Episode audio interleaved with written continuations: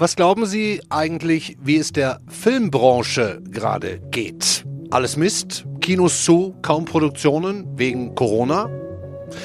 Von wegen. Das Gegenteil ist genau der Fall. Wenn Sie jung sind und noch nicht so genau wissen, was Sie beruflich machen wollen, im Filmbusiness gibt es gerade freie Jobs noch und nöcher.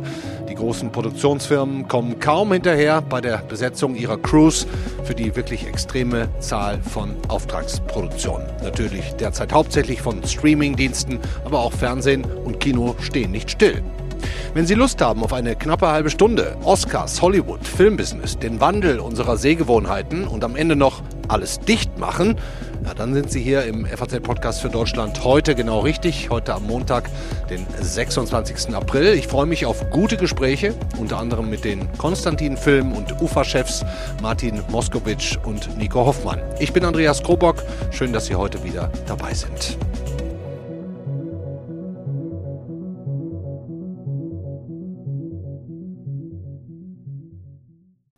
Wir starten mal letzte Nacht und begeben uns auf direktem Weg auf die Couch unserer beiden Feuilleton-Redakteurinnen Andrea Diener und Maria Wiesner. Die beiden haben die Nacht durchgemacht, alles angeguckt und nicht nur eine Menge dazu geschrieben inzwischen, sondern auch zwischendurch immer wieder Sprachnachrichten aufgenommen für uns, die wir jetzt mit den besten Tönen aus der Show zusammengeschnitten haben, beziehungsweise Andreas Brandt hat das gemacht. Vielen Dank dafür. Hören Sie doch mal kurz rein. Welcome to the 93rd Oscars.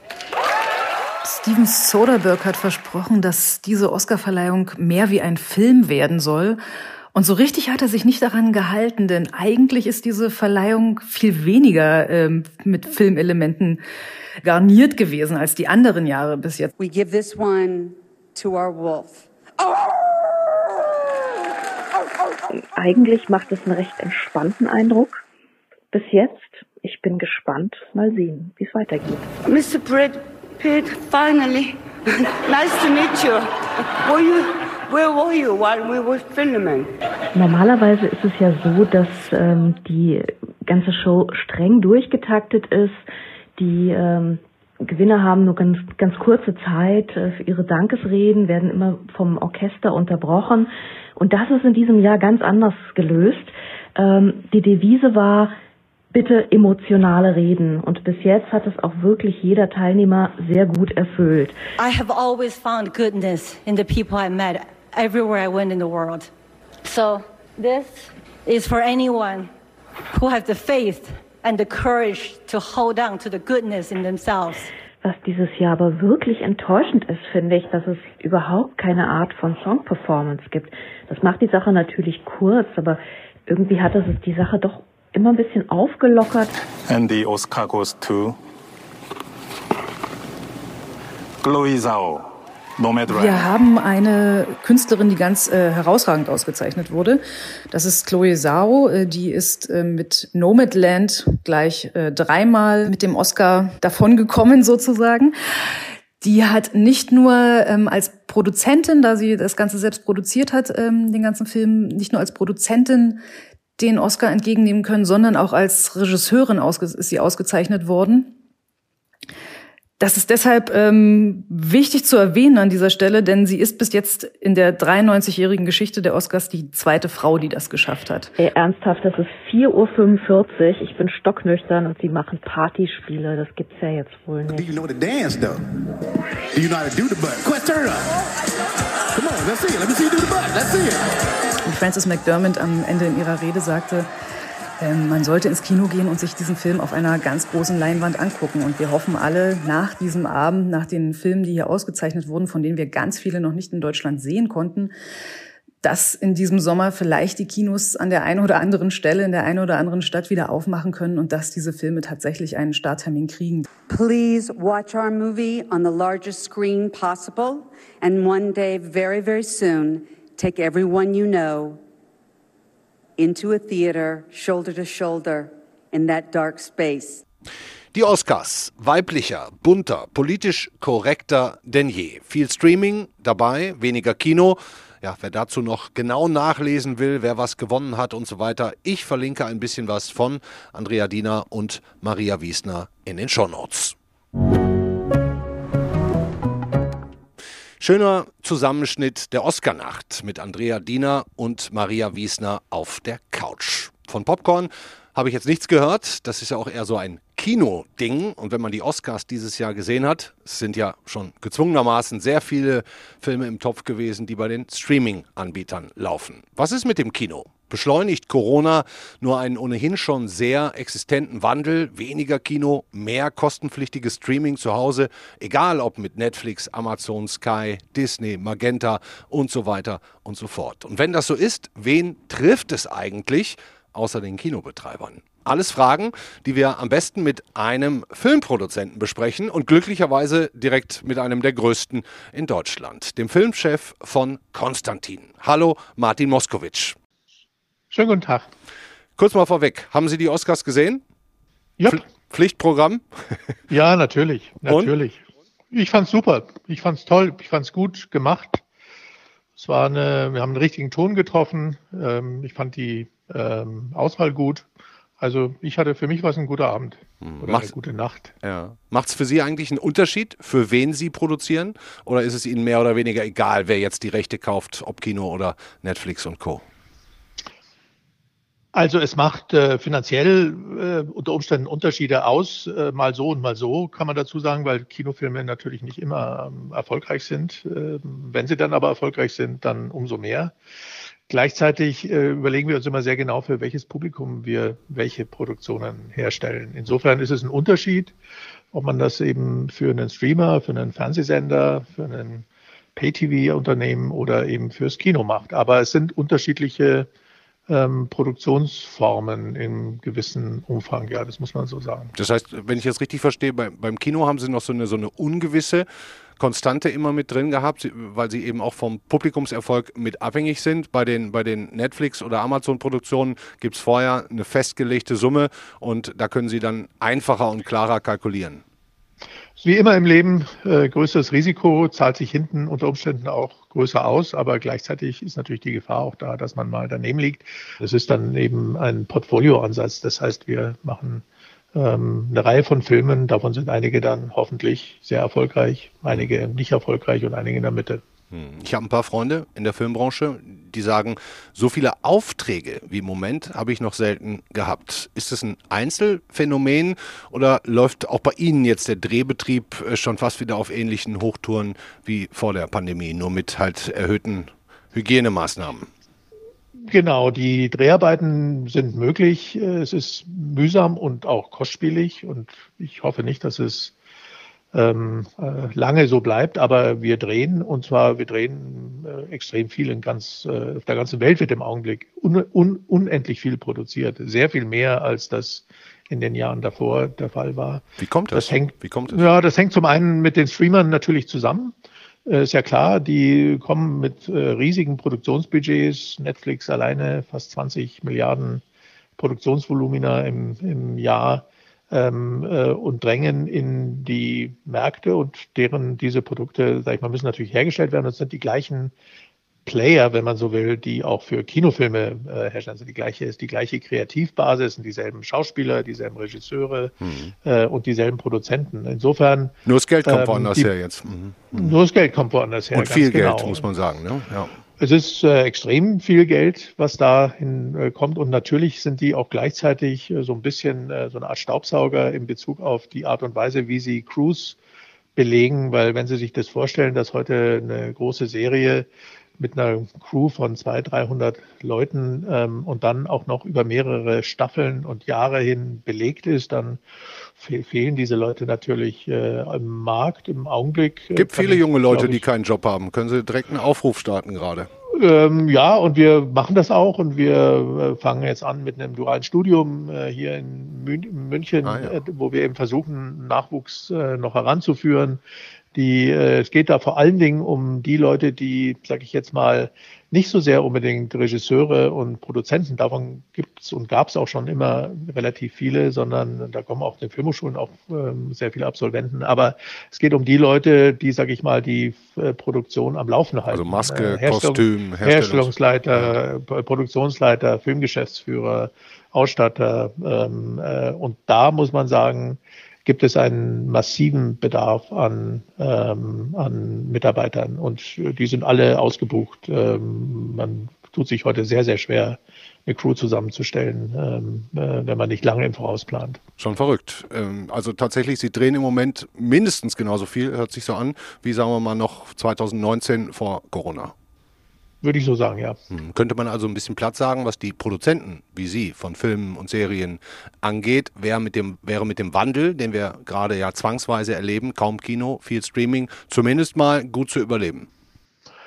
Ja, wir kommen ganz gut durch die Krise. Wir haben eben im Gegensatz zum Beispiel zu den Filmtheatern ähm, äh, sogenanntes Ersatz- oder Nachholgeschäft. Das heißt, äh, auch die Filme, die jetzt äh, nicht in die Kinos kommen können, weil die Kinos geschlossen sind, die können wir eben entweder äh, liegen lassen und sie dann starten, wenn die Kinos wieder aufmachen.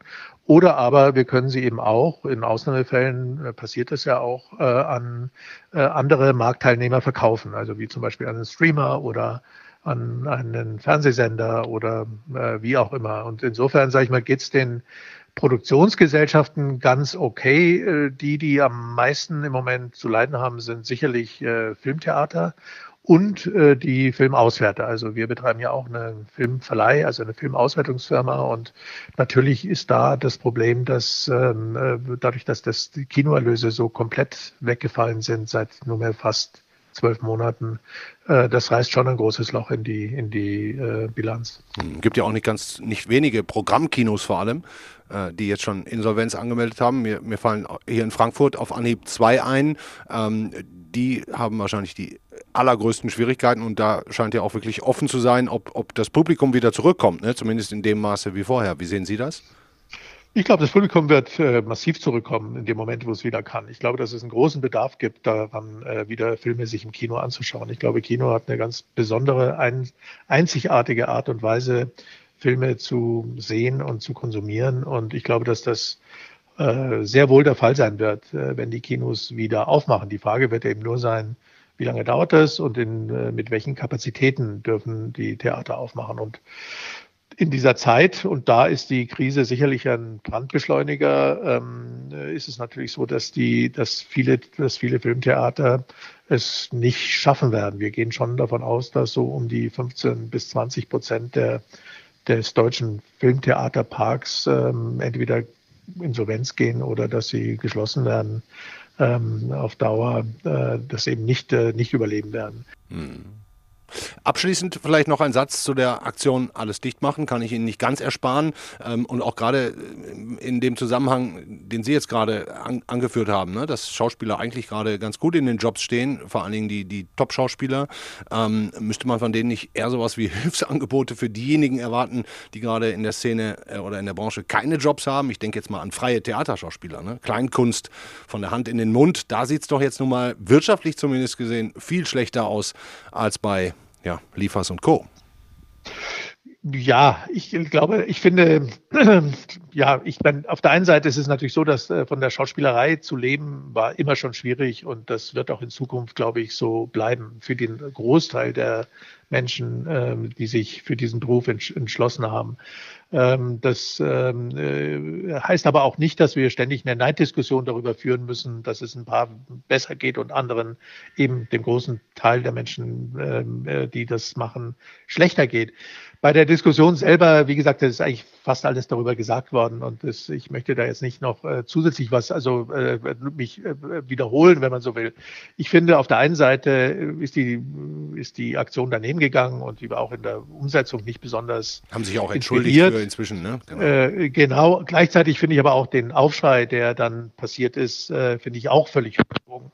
Und dass jetzt da wirklich äh, irgendwelche Rundfunkratmitglieder sich überlegen, ob man nicht ähm, Leute mit Berufsverbot oder sowas belegen sollte, weil sie ihre Meinung vielleicht ungeschickterweise und drittens glaube ich, dass äh, ich kenne ja viele von denen, die da mitgemacht haben, persönlich und ich glaube, ich kann relativ sicher sagen, ich habe da einen ganz guten Kompass für, dass die, soweit man sich das nur irgendwie vorstellen kann, von äh, irgendwelchen ultrarechten oder AfD-ähnlichen äh, Sachen entfernt sind. Das äh, muss man auch dazu sagen. Also insofern, ich finde, Äh, ich finde, Schwamm wir sollten drüber. jetzt äh, Schwamm drüber. Es ist, äh, äh, es ist niemand zu Schaden gekommen durch die Aktion. Es hat auch niemand was gewonnen durch die Aktion.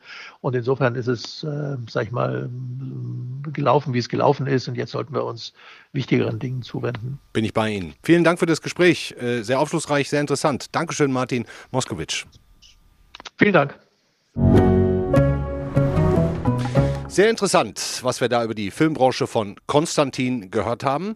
Die Auftragslage für Filmproduktionen derzeit vielleicht besser denn je auch in der Pandemie, auch ohne die Kinos, die ja unverschuldet gerade zuschauen müssen, wie sich bei uns Zuschauern gerade zwangsweise die Art verändert, wie wir Unterhaltung konsumieren. Den Aspekt, die Branche boomt, den würde ich gerne sicherheitshalber noch mit einer anderen Größe der deutschen Filmproduktion besprechen. Er lacht schon im Hintergrund. Wenn Sie an den deutschen Film denken, auch an die ersten Tage, da kommt Ihnen sicher auch zuerst der Name UFA in den Sinn. Die haben sich nicht nur bis heute sehr gut gehalten, sondern mischen auch weiterhin ganz oben mit. Fragen wir also nach, ob die UFA bestätigen kann, was die Konstantin-Film sagt. Film boomt, trotz Corona, trotz Kinowegfall, vielleicht wie nie zuvor. Hallo, UFA-Chef Nico Hoffmann. Hallo, hallo. Grüße Sie. Stimmt, ja, stimmt würd, das? Ich würd, ich, ja, ich würde ein bisschen differenzieren, offen gestanden. Ähm, die UFA steht ja heute wesentlich stärker für Fernsehen. Also wir leben quasi zwei Drittel vom Fernsehgeschäft. Da würde ich sagen, ist wirklich Boom. Es ist auch deshalb Boom, weil natürlich die ganzen Plattformen jetzt an den Markt herangetreten sind. Sie können mittlerweile hier allein in Deutschland bei acht verschiedenen Plattformen produzieren. Es ist Disney Plus dazugekommen, es ist HBO dazugekommen. Die Kinoleute, gerade die, die Arthouse-Kinoproduzenten und die kleineren Firmen, haben im Moment schon erhebliche Einschnitte und Probleme, ja. weil wir einfach ja. einen riesigen Rückstau haben in der Veröffentlichung. Also so ganz einfach und so ganz glorios ist das Bild nicht, vor allen Dingen, wenn man auf den, den wichtigen Arthouse-Filmbereich schaut. Mhm.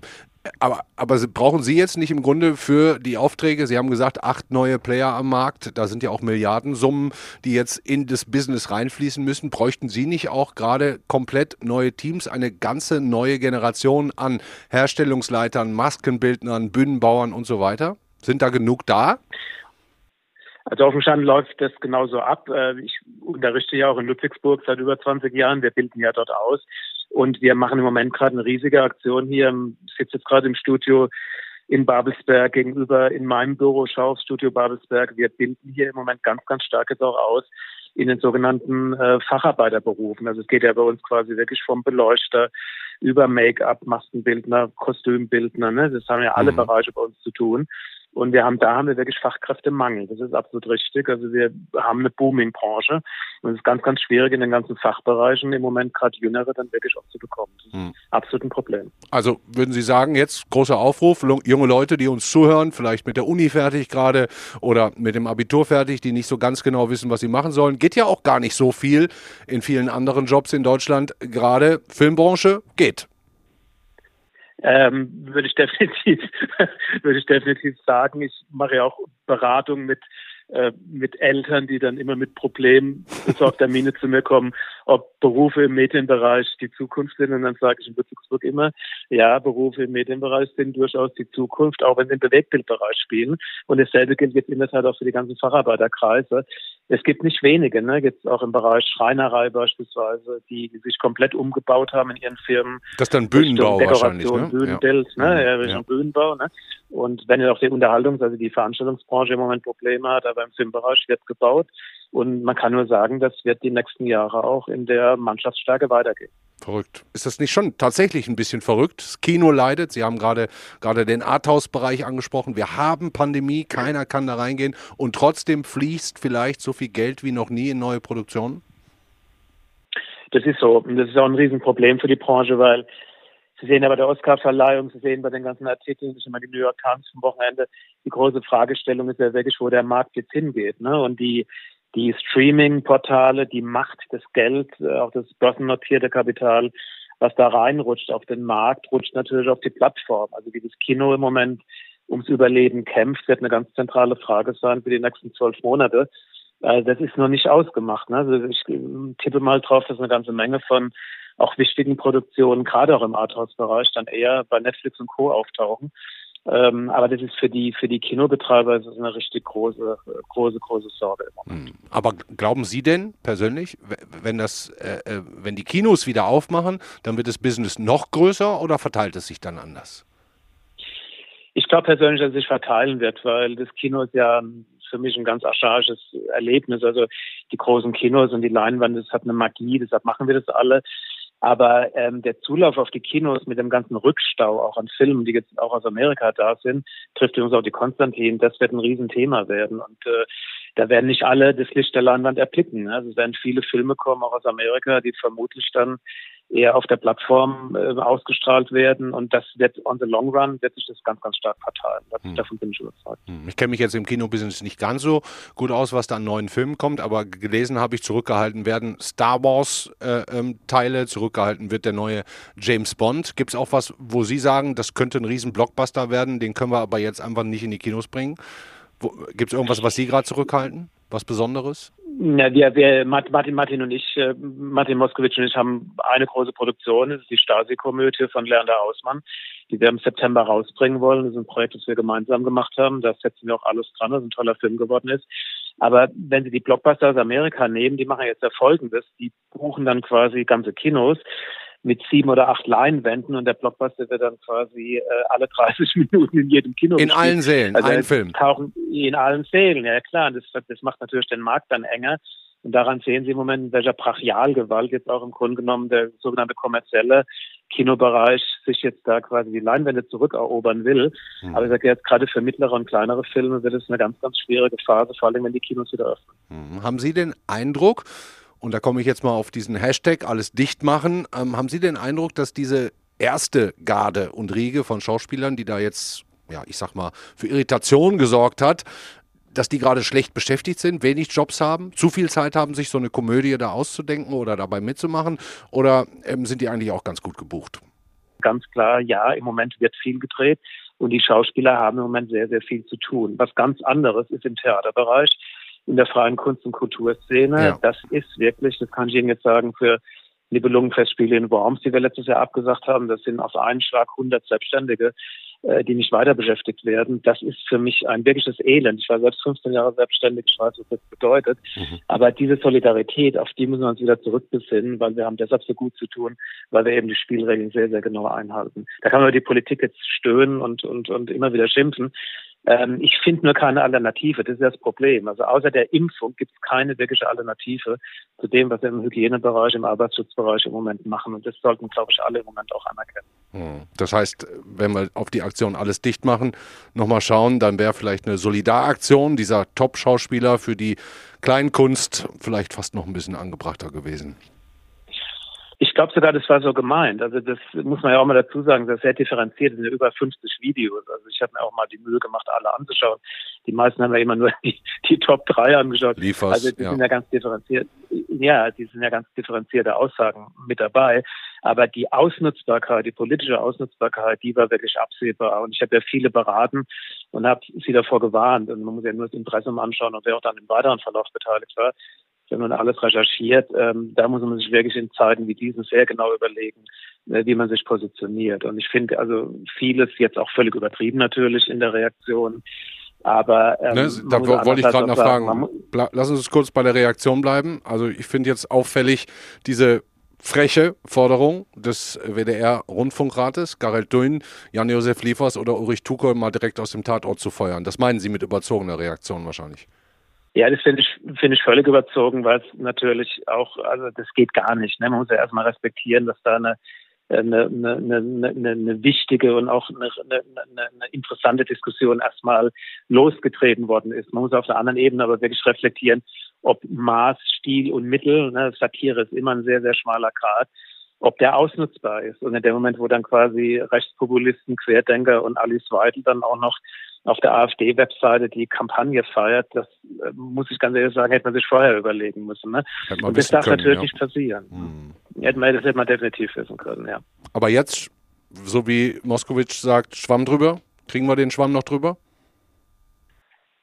Ja, Schwamm drüber ist immer das falsche Wort, weil ähm, Schwamm drüber geht in der Form ja gar nicht, weil es ist ja nun auch passiert. Also ich bin kein Freund zu sagen, Schwamm drüber. Ich finde mal ein Learning daraus. Ne? Es gibt ein ganz, ganz äh, differenziertes Learning. Übrigens auch, dass viele Teile der Diskussion, auch wie sie jetzt weitergeführt worden ist, auch was über die sogenannte Hysterie in diesem Landgrad erzählt. Ne? Das ist auch hysterisch jetzt geworden. Und das meinte ich jetzt am Wochenende mit einer gewissen Solidarität. Ich glaube, wir müssen wieder zurückbesinnen auf was die Branche jetzt eigentlich auch die letzten 14 Monate hinbekommen hat. Und äh, da können wir auf einiges stolz sein. Genauso muss ich aber auch sagen, das ist von mir kein Geplänkel, weil ich viele Leute jetzt an der Charité kenne, wenn sie den Klinikalltag sehen, also wenn sie sehen, wie jeden Tag um Menschenleben gerungen wird, ähm, das ist eine Realität. Also ich war auf einer dieser Intensivstationen, konnten wir es von außen anschauen. Äh, das ist wirklich shocking. Ne? Und man kann dann in so einer Situation, also wenn man so eine Aktion macht, muss man auch dran denken, wie das auf Ärzte, auf Pfleger, auch auf, auf, auf Überlebende dieser Pandemie, wie das wirkt. Ne? Und da ist im Moment eine hohe Sensibilität und die muss man schlichtweg berücksichtigen. Okay, Dankeschön, Nico Hoffmann Gut. von der UFA. Alles Gute für Sie. Dankeschön. Ihnen auch. Danke, danke. Ciao, ciao. Ich versuche mal bis hierhin zusammenzufassen. Die Filmbranche kann sich vor Aufträgen gerade nicht retten. Und auch die namhaften Schauspieler können sich nicht beklagen. Es wird gedreht, was das Zeug hält. Es fließen immer neue Milliarden ins Business, auch ohne Kinos, auch mitten in der Pandemie. Hätten Sie es gedacht? Und mitten rein kam dann am Donnerstag die ja als Satire verkleidete Aktion Hashtag alles dicht machen. Wir haben zunächst mal noch einen kurzen Zusammenschnitt vom Ausgangsvideo, von Reaktionen und vom Zurückrudern. Dankeschön an meinen Kollegen Philipp Gerhardt. Danke an alle Medien unseres Landes, die seit über einem Jahr unermüdlich, verantwortungsvoll und mit klarer Haltung dafür sorgen, dass der Alarm genau da bleibt, wo er hingehört, nämlich ganz, ganz oben. Und so fordere ich unsere erhabene Regierung auf, endlich fair und konsequent zu beenden, was bislang total vermasselt wurde. Das kann ich gut verstehen, dass man das zum Ausdruck bringen will. Äh, und gleichzeitig ist die Pandemie ja auch was, was wir uns alle nicht ausgesucht haben. Darüber muss man reden und darüber suche ich auch gerne das Gespräch. Wo ist euer fucking Problem, Alter, ja? Wo war euer Statement, wo in Hanau die Leute gefallen sind, ja? Ich habe überhaupt nichts dagegen, dass jemand sagt, das waren die falschen Waffen und das hast du einfach falsch. Da habt ihr euch einfach geirrt. Das mag sein und ich finde auch den Punkt interessant, dass vielleicht Ironie wirklich eine ungeeignete äh, ein ungeeignetes Mittel ist. Am lautesten gebrüllt wurde mal wieder in der Meinungshoheitsdeutungsmaschine Twitter. Ein Shitstorm, so heißt es, hat sich ergossen über Jan-Josef Liefers, Ulrike Volkerts und die anderen. Und auch nach ihrer Entschuldigung hat es nicht aufgehört. Der WDR-Rundfunkrat Garelt Dün hat gefordert, Lieferts und Volkerts müssten schnell raus aus dem Tatort. Ein paar Stunden später dann auch wieder zurückgerudert. Was machen wir jetzt mit dieser ganzen Aufregung? Frage ich am besten unseren verantwortlichen Redakteur für Medien. Hallo, Michael Hahnfeld. Schönen guten Tag. Michael, warum regen sich alle so wahnsinnig auf? Na, ich denke, dass da so ein Ventil sich öffnet, nachdem wir alle seit einem Jahr in der Pandemie stecken, in einem mehr oder weniger halb, dreiviertel, viertel oder ganz Lockdown. Und das natürlich auch genau an dem Tag kam, an dem die sogenannte Bundesnotbremse mhm. in Kraft trat. Mhm. Und dann gehen 50 oder ursprünglich 53 namhafte, bekannte, berühmte Schauspielerinnen und Schauspieler hin und setzen solche Videos ab, in denen es heißt, alles dicht machen, in denen sie Texte aufsagen, die satirisch gemeint sind, aber wenn man sie sich anhört, die Clips einem doch irgendwie anders vorkommen können, nämlich hämisch, höhnisch, überheblich. Und man merkt ja, dass diese Aktion schwer nach hinten losgegangen ist, denn sie ist nicht in dem Sinne verstanden worden, in dem die Schauspielerinnen und Schauspieler das meinten. Die meinten ja, sie würden im Namen derer sprechen, die jetzt nicht so wirklich zu Wort kämen. Da muss ich aber sagen, das habe ich auch nicht kapiert. Ich habe nicht äh, gesehen, dass Jan-Josef Liefers als der prominenteste von allen, Ulrich Tukur, Ulrike Volkerts äh, und wer da alles auftrat, jetzt für jemand anderen Stellung nehmen, sondern für sich selbst. Mhm. Und das wirkte dann schon mh, hm, ziemlich peinlich. Mhm. Also würdest du schon sagen, diese Aktion maximal mittelwitzig und tatsächlich so weit daneben, dass man sich fragen könnte, in welcher Parallelwelt diese, was sagst du, 53 Schauspieler gerade leben? Ja, inzwischen sind es ja nur noch 31. Es werden, glaube ich, stündlich weniger. Und ähm, das, was sie da von sich geben, halte ich einfach nicht für stichhaltig. Ich bleibe kurz bei Jan-Josef Liefers, der eben die Medien kritisiert und sagt, äh, Regierungskritiker kämen nicht zu Wort oder wir seien alle irgendwie gleichgebürstet. Das halte ich mit Verlaub gesagt für Schwachsinn. Das ja. stimmt einfach nicht. Habe ich mich auch geärgert Tag, drüber, um ehrlich zu sein. Schlag ja. jeden Tag die Zeitung auf, schau dir die Online-Auftritte an, schau ins Fernsehen. Du bekommst unter ein und derselben Adresse ganz verschiedenartige Einschätzungen. Du bekommst Wissenschaftler, du bekommst die Politik-Experten und du bekommst viele andere. Und du siehst, wie schwer einige davon betroffen sind. Du siehst, was auf Intensivstationen los ist. Du bekommst, wenn du die Augen und die Ohren aufhältst, alles Mögliche mit und stellst fest, keiner hat die Wahrheit mit Löffeln gefressen. Und dann kommen halt ursprünglich 53 Schauspielerinnen und Schauspieler, denen es in diesen Corona-Zeiten wahrscheinlich nicht so schlecht geht wie etlichen anderen. Das haben wir ja auch schon gehört jetzt inzwischen, ne? Von der UFA, von Konstantin, die sind alle gut gebucht. Also über, über Arbeitslosigkeit muss, muss sich keiner von denen be beklagen. Die Produktionen laufen weiter und die Produzenten für Film und Fernsehen, auch wenn die Kinos dicht sind, denen geht es im Augenblick bombig, haben wir ja gehört. Also inhaltlich finde ich, ist diese Aktion dürftig, um es vorsichtig zu sagen. Aber wir sehen ja auch noch ein zweites Phänomen, nämlich dass die alle gleich an die Wand geworfen werden, weil sie vermeintlich rechtsextrem, AfD oder Querdenker hörig sind. Und das wiederum ist natürlich noch größerer Schwachsinn. Und wenn dann ein Rundfunkrat wie Herr Duin, ehemaliger Wirtschaftsminister in NRW, hingeht und auf Twitter fordert, dass man mit Herrn Liefers oder Herrn Tukur nicht mehr zusammenarbeiten soll, da hört es natürlich dann ganz auf. Mhm, abs absolut. Das, ich meine, er hat wieder zurückgerudert, muss man auch mal sagen. Da sieht man mal diese Empörungsfreudigkeit, ne? schnell mal was auf Twitter raushauen und dann im Zweifelsfall, wenn man merkt, uh, habe ich jetzt vielleicht nicht ganz richtig mitgelegen, dann zieht man es nach zwei Stunden wieder zurück. Aber es zeigt natürlich, wes Geistes Kind dieser Mann ist, ne? ehemaliger SPD-Politiker oder genau, aktiver SPD-Politiker. Ja, also so jemand hat meines Erachtens im Rundfunkrat eines öffentlich-rechtlichen Senders nichts zu suchen, muss ich so deutlich sagen. Und meinst du, da Und kommt jetzt der Erste, der dann fordert, äh, der soll lieber aus dem Rundfunkrat raus, als die aus dem Tatort? Also meine Forderung lautet genauso. Mhm. Es gibt nur einen Rücktritt, der fällig ist, und das ist der von so jemandem.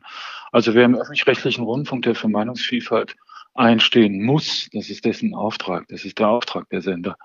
Wenn der sich so äußert, dann ist das schon sehr bedenklich und dann fehlt bei ihm das Grundverständnis. Und er ist ja auch nur zurückgerudert zwischendurch, also erst der erste Tweet, dann der zweite Tweet, eine Stunde Shitstorm hat mir gereicht und dann kommt der dritte, wo er sagt, das war Mist. Aber inhaltlich bleibt er mehr oder weniger bei seinem Standpunkt, also der Einschätzung, dass die Schauspielerinnen und Schauspieler da äh, rechts vertreten das Wort reden.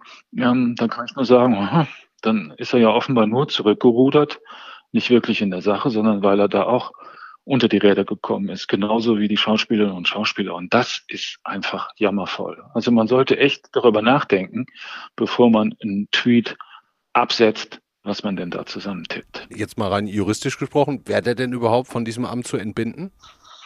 Ähm, nein, das wäre er so leicht nicht. Im Rundfunkrat sitzen ja Abgesandte verschiedener Organisationen, Gruppen, Verbände, auch aus der Politik. Und der Herr Duin sitzt im Rundfunkrat des Westdeutschen Rundfunks, mhm. würde also den Tatort aus Münster betreffen, bei dem unter anderem Herr Liefers ja den wunderbaren Rechtsmediziner Professor Karl Friedrich Börne spielt. Und er ist dahin entsandt als Geschäftsführer der Handelskammer in Köln.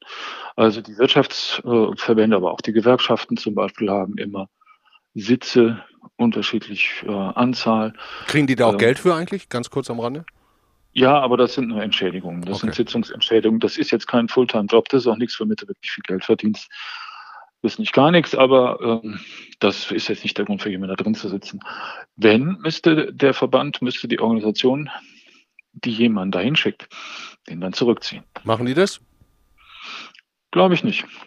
Denn jetzt kommen, also man hört dann ja zum Schluss, hört man eigentlich immer nur Ausreden. Ja, war nicht so gemeint, war meiner Position nicht angemessen. Da kann ich nur sagen, ja, das war überhaupt nicht angemessen. Ein Rundfunkrat, der davon dazu rät, mit Schauspielerinnen und Schauspielern nicht mehr zusammenzuarbeiten, die an einer solchen Aktion teilnehmen, für wie verfehlt man die auch halten mag.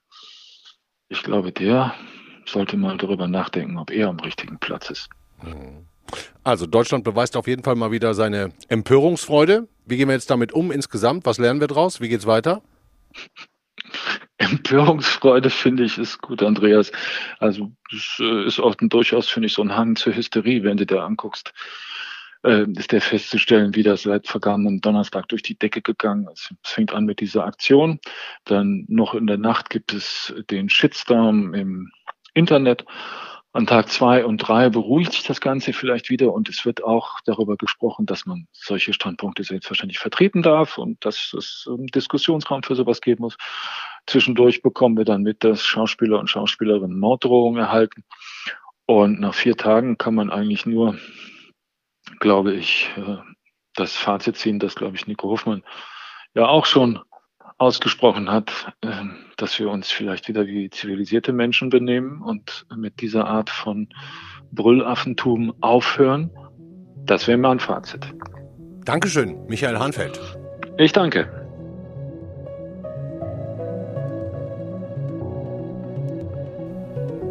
Das war der FAZ-Podcast für Deutschland an diesem Montag, den 26. April. Klare Worte von Konstantin Filmchef Martin Moskowitsch, klare Worte auch vom UFA-Chef Nico Hofmann und abschließend von unserem Medienredakteur Michael Hahnfeld. Empörungsfreude. Dieses Wort hat ihm besonders viel Spaß gemacht und darunter haben so einige in den letzten Tagen ganz schön gelitten. Lassen Sie es auf sich wirken und schauen Sie heute Abend vielleicht einfach mal einen Film. Draußen sitzen im Biergarten geht ja noch nicht. Schönen Abend. Ciao.